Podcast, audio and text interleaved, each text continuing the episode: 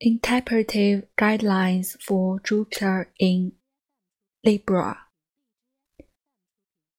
seeks to grow and to improve oneself through a balanced and objective attitude, fire mindedness, and a diplomatic approach. One's faith is enhanced through a balanced impartial, broad-minded attitude.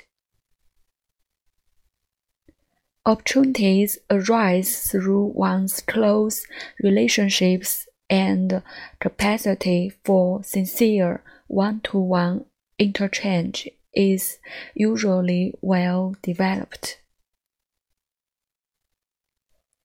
Urge toward a larger order is expressed through sharing cooperation and encouraging others, sometimes through art or beauty. A need to weigh all sides of a question may undermine confident, expensive actions and decisive thinking.